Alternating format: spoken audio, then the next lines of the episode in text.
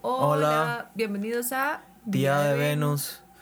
Nos saluda Tipo Tani. Y María José, y estamos súper, súper contentos. Siempre estamos súper contentos, pero es que la verdad, este tema de hoy me gusta muchísimo. Yo soy mega fan de todas las fiestas de fin de año, Navidad, Año Nuevo, compartir con la familia y todo lo demás. Así que este tema me tiene súper emocionada. Y vamos a hablar de algunas cosas como que quizás no se esperaban que pudiéramos hablar sobre ese tipo de actividades de fin de año. Si ustedes son super fans de también la Navidad y el fin de año, entonces denle dedito arriba de una vez. Bien, vamos a comenzar contándoles que estas actividades son muy hermosas, sí, pero para algunas personas, bueno, está, tenemos los extremos, el que es el Grinch, que no le gusta la Navidad para nada, y el que le gusta la Navidad un montón y los que toleran medianamente la Navidad. Hay de todo. Pero para las personas autistas esto puede ser un tema de reto. ¿Cierto, tipo Tani? Sí. Entonces vamos a hablar sobre ese tipo de cosas que podrían causar algún desborde o crisis en estas fechas. Lo primero que vamos a comenzar hablando es a nivel sensorial. Entonces, tipo Tani, si querés nos comentas qué cosas podrían afectar a nivel sensorial en las fiestas de fin de año. Este, sí, mucho que puede afectar es prácticamente es en las, reuniones familiares o eventos masivos. Eh, tal vez el ruido de, de muchas personas hablando al mismo tiempo, las luces, eh, muchas luces parpadeantes o, en general muchas luces, este, el sonido, la pirotecnia, puede ser también para algunas personas la misma parte visual de la pirotecnia que les pueda molestar. Em, también en, las, todas las reuniones familiares o de amigos o, o de cualquier tipo de reuniones de personas, este siempre como que las personas esperan contacto físico como parte de la de la de la actividad y de, conectar con las personas y de reunirse. Pero muchas personas autistas no nos gusta eh, mucho contacto físico o o necesita de haber, una como de, haber dado permiso de que suceda o que haya anticipación. También este parte del sonido eh, puede afectar eh, la música fuerte mientras está todo lo demás sonido de, platos eh, también otra parte importante es la parte de la comida. Eso eh, puede abarcar de diferentes maneras, como tal vez algunas personas autistas solo comen ciertas cosas o solo comen con ciertos utensilios o platos o vasos y eso puede ser difícil cuando se van otros, a otras casas. O también puede ser que puedan comer otras cosas, pero que esas cosas tengan ingredientes o, texturas que no, soportamos. Eh, también otra parte importante es los olores. Eh, aparte todos los olores de las comidas, puede ser bastante fuerte. También están los olores de los perfumes de, los, de las personas, como llegan eh, tratando de verse mejor y pues con una buena presentación, buena presentación. Eh, muchas personas usan perfume y, también el maquillaje y, y esos son olores que pueden afectar a las personas también, también el olor a, a licor y eh, tabaco y otras cosas. Así es, todo esto que parece insignificante o para los demás es algo cotidiano, para una persona autista puede ser la causante de una crisis. Entonces todo esto hay que tomarlo en cuenta. Lo que pasa es que no solamente afecta a nivel sensorial, que es lo que la gente podría pensar. Tenemos otro gran rasgo que es el social. La gente espera muchísimo de, las, de los autistas en estas épocas. Eh, pongamos el típico caso de la tía que agarra cachetes. La tía va a querer llegar a agarrar cachetes a todos sus sobrinitos, a todos sus nietecitos. Y obviamente esto pone en un conflicto completo a una persona autista que no le guste el contacto físico. Tenemos claro que hay autistas que les gusta el contacto físico y no tienen ningún problema con eso. Primero que todo, por respeto, claramente eso no debería pasar, pero sabemos que sigue pasando y que hay tías agarra cachetes. La gente espera muchísimo de eso y si un niño o una persona autista se quita de golpe o se enfurece o lo que sea, lo toman por todo lo que ya hemos visto, por malcriado, por antisocial, por odioso, por grosero, etcétera, etcétera, etcétera. Entonces siempre están esperando muchas reacciones distintas de las personas autistas. Después están esperando que los autistas se integren a, a las conversaciones familiares sin ningún problema eh, o mantengan una conversación.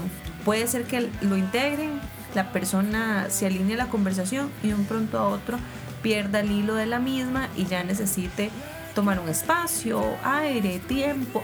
Y esto no quiere decir que no quiera compartir con la familia o que esté incómodo, simplemente que las personas autistas llegan a un punto en que pierden el hilo de la conversación y se les dificulta continuar. Después, como todo, hay familiares que son muy imprudentes y hacen preguntas incómodas si es usted ese familiar, por favor, cálmese ya. Eh. Pero de verdad, o sea, hay, familiares que son hacen preguntas muy incómodas, como ¿y la novia para cuándo? ¿Y cuándo va a hablar? ¿Cuándo va a hablar bien? A usted le falta calle, eso se le quita conociendo la calle y ese tipo de cosas que son realmente incómodas para las personas autistas o para los papás de personas autistas también. Se vuelve verdaderamente incómodo estar en un espacio donde hay personas que están haciendo este tipo de preguntas. Y así como todo ese tipo de cuestionamientos, usted cuando va a ponerse a trabajar debería ayudarle a sus papás, este, esa chiquita solo sabe gritar, solo sabe llorar, etcétera, etcétera, etcétera. Entonces, hoy vamos a, nos va a contar Tiputani un poco de las cosas que a él le afectan a nivel sensorial en esta temporada de fiestas.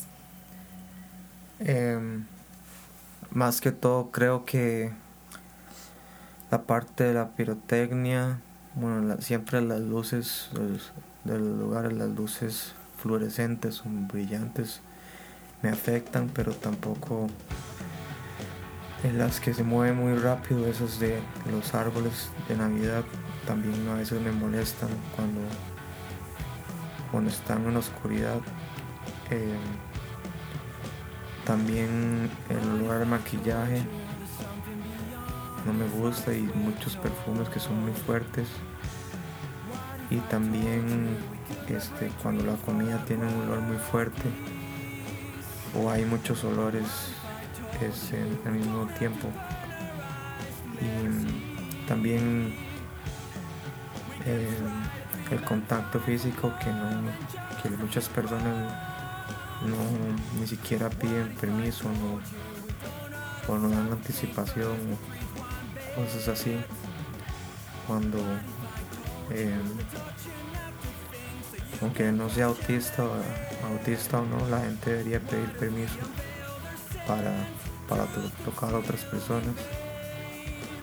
Em, y con la comida muchas comidas que que yo no no a la comida en sí, sino los ingredientes o la textura de ciertos ingredientes que yo no tolero y eh, a, veces hay que sacarle las cosas a la comida y, es complicado. Y a nivel social, ¿qué es lo que más te abruma de estas fechas? saber cómo reaccionar a a los regalos o a halagos o cosas así y, que la gente no se moleste. Em, también que cuando uno va a reuniones familiares, eh, como que hacían antes, eh, las tías o abuelos o primos me preguntan mucho sobre la vida y, a veces eh, no sé a mí no me gusta hacer ese tipo de conversaciones casuales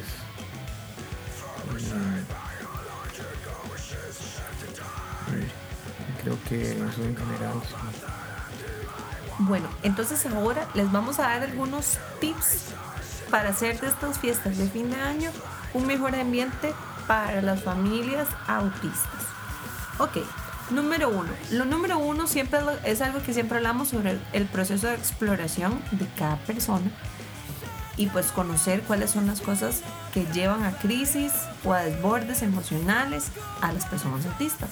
Entonces es muy importante reconocer qué cosas podríamos tomar en cuenta para este tipo de actividades. Entendemos que en estas fiestas muchas veces salimos de casa y vamos a otras casas de otros familiares y entonces tenemos que tomar en cuenta varias cosas. Uno, anticiparle a la persona que van a salir de casa por un tiempo específico a celebrar y a explicarle lo que va a pasar durante esas actividades. Planificar muy bien todo tener en cuenta todas las cosas que tienen alrededor, estar en un espacio donde puedan salir rápidamente si se presentara alguna crisis, eh, darles algunos apoyos visuales, enseñándoles algunos pictogramas o algún dibujo o, o enseñarles las fotos de las personas que van a participar de la celebración y demás.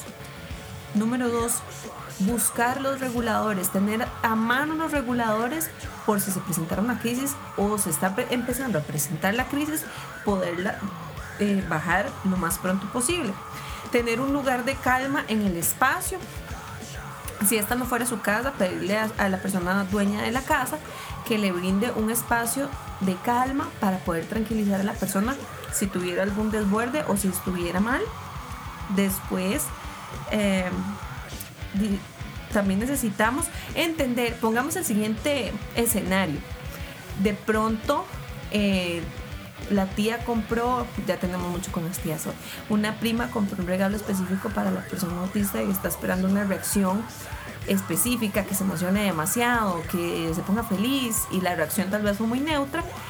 Tratar de no tomárselo personal, ante todo, es una reacción propia de esa persona y no por esto quiere decir que no le haya gustado el regalo o por el contrario que llore o se emocione.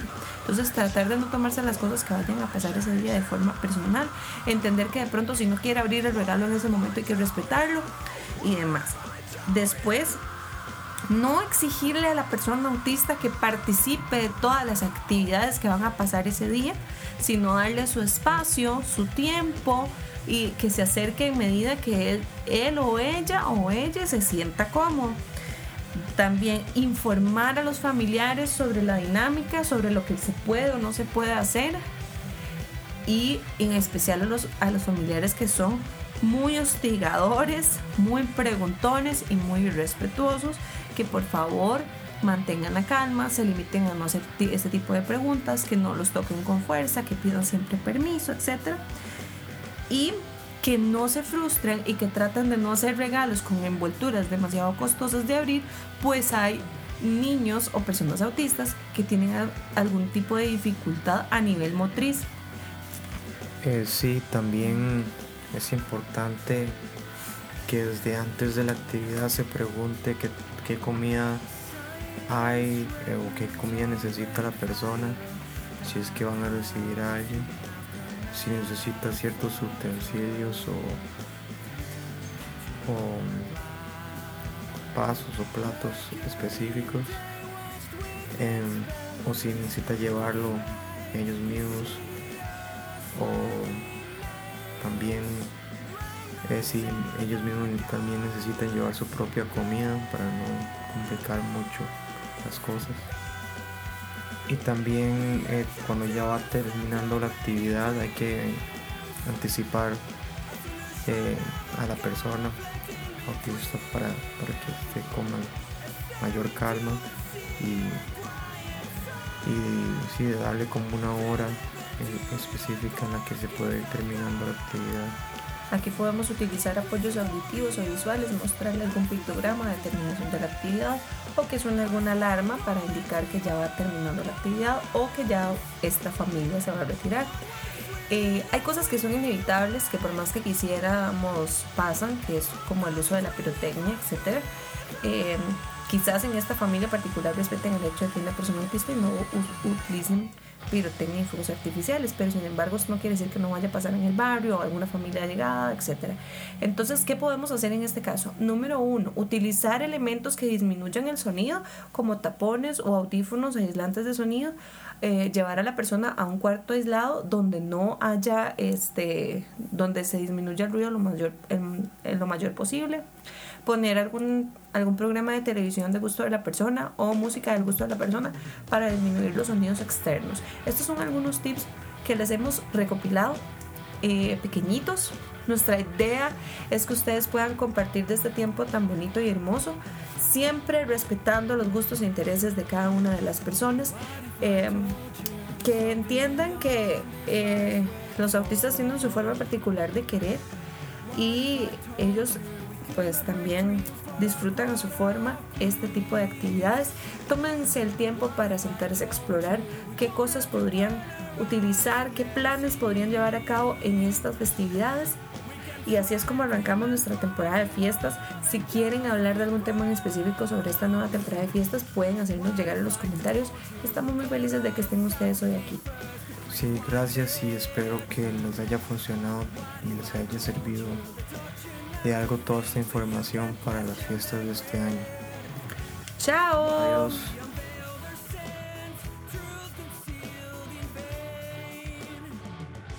Este podcast fue producido en Sonic Revolution Studio.